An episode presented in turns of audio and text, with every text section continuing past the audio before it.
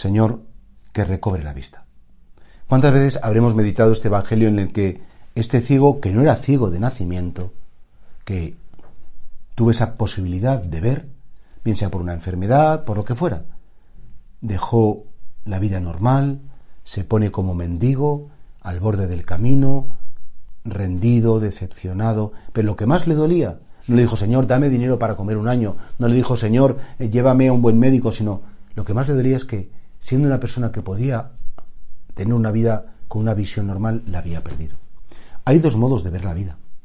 Con los ojos biológicos, y yo puedo ver pues esta imagen de la Virgen, puedo ver esta mesa, puedo ver.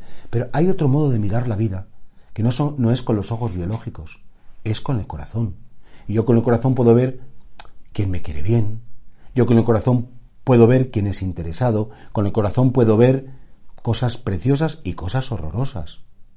Y repito, no solamente escenas físicas, sino cosas que se comunican de corazón a corazón.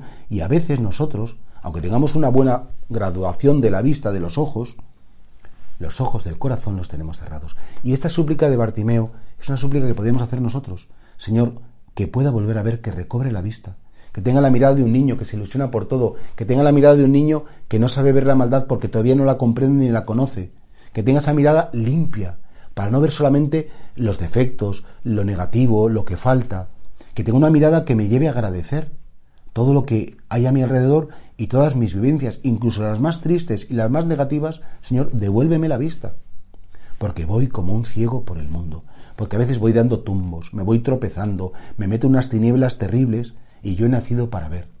Y repito, y esto es muy importante, y no es una metáfora, ¿eh? es un modo de entender la vida, es un modo de saber interpretar conversaciones, presencias de personas, cariños que me dan y que a lo mejor no me lo merezco decir. Hay tanto que ver que hay gente que está completamente ciega y a lo mejor está lleno de bendiciones y tiene su familia y se sigue quejando. Y hay gente que tiene todo en la vida y además está amargado porque le falta no sé qué. Y a lo mejor no te das cuenta, no tienes vista para ver que eres muy feliz, que estás tocando la felicidad y no la estás valorando nada. Que tienes familia, que tienes amigos, que tienes gente a la que puedes querer. Y por tanto, Señor, quítame esa ceguera, la ceguera del pesimismo, la ceguera de la queja, la ceguera de, la acusación, la ceguera que, que me bloquea en la vida y que al final pues hace que mi vida sea una historia como amarga, pesimista, eh, y no puede ser. Señor, que recobre la vista.